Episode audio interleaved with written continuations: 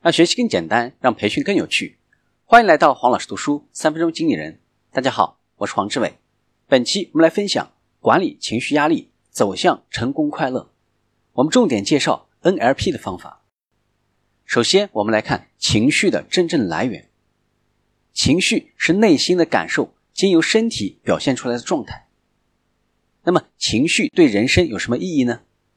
第一个，情绪是生命不可分割的一部分。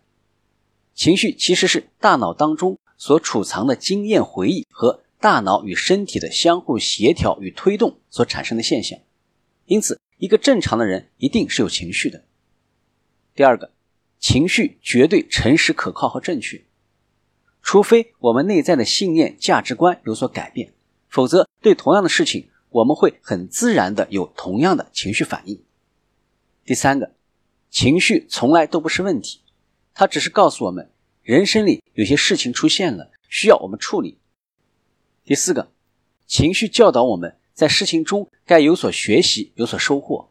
每一份情绪都有意义和价值，不是指引我们一个方向，就是给我们一份力量，甚至两者兼有。第五个，情绪应该为我们服务，而不应该成为我们的主人。情绪是生命的一部分，因此就应该像我们的手和脚，过去的经验。积累的知识和能力一样，是为我们服务的，使我们的人生更加的美好。第六个，情绪是经验记忆的必须部分。正是因为有了情绪，我们的记忆才能够长久。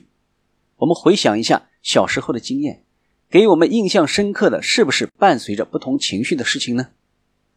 第七个，情绪就是我们的能力。如果没有感觉，就算我们有这项技能，也未必会去做。做了也不一定会做好。情绪的真正来源是本人内心的一套信念系统，也就是信念和价值观。外来的事物只不过是诱因而已，内心里的信念系统才是决定因素。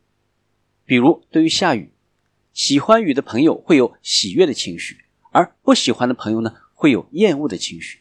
这完全取决于你对下雨的看法和做法。今天的分享就是这样，请关注黄老师读书，每周您都将收到我们推送的黄老师读书的文字版本。给我三分钟，还你一个精彩。我们下期见。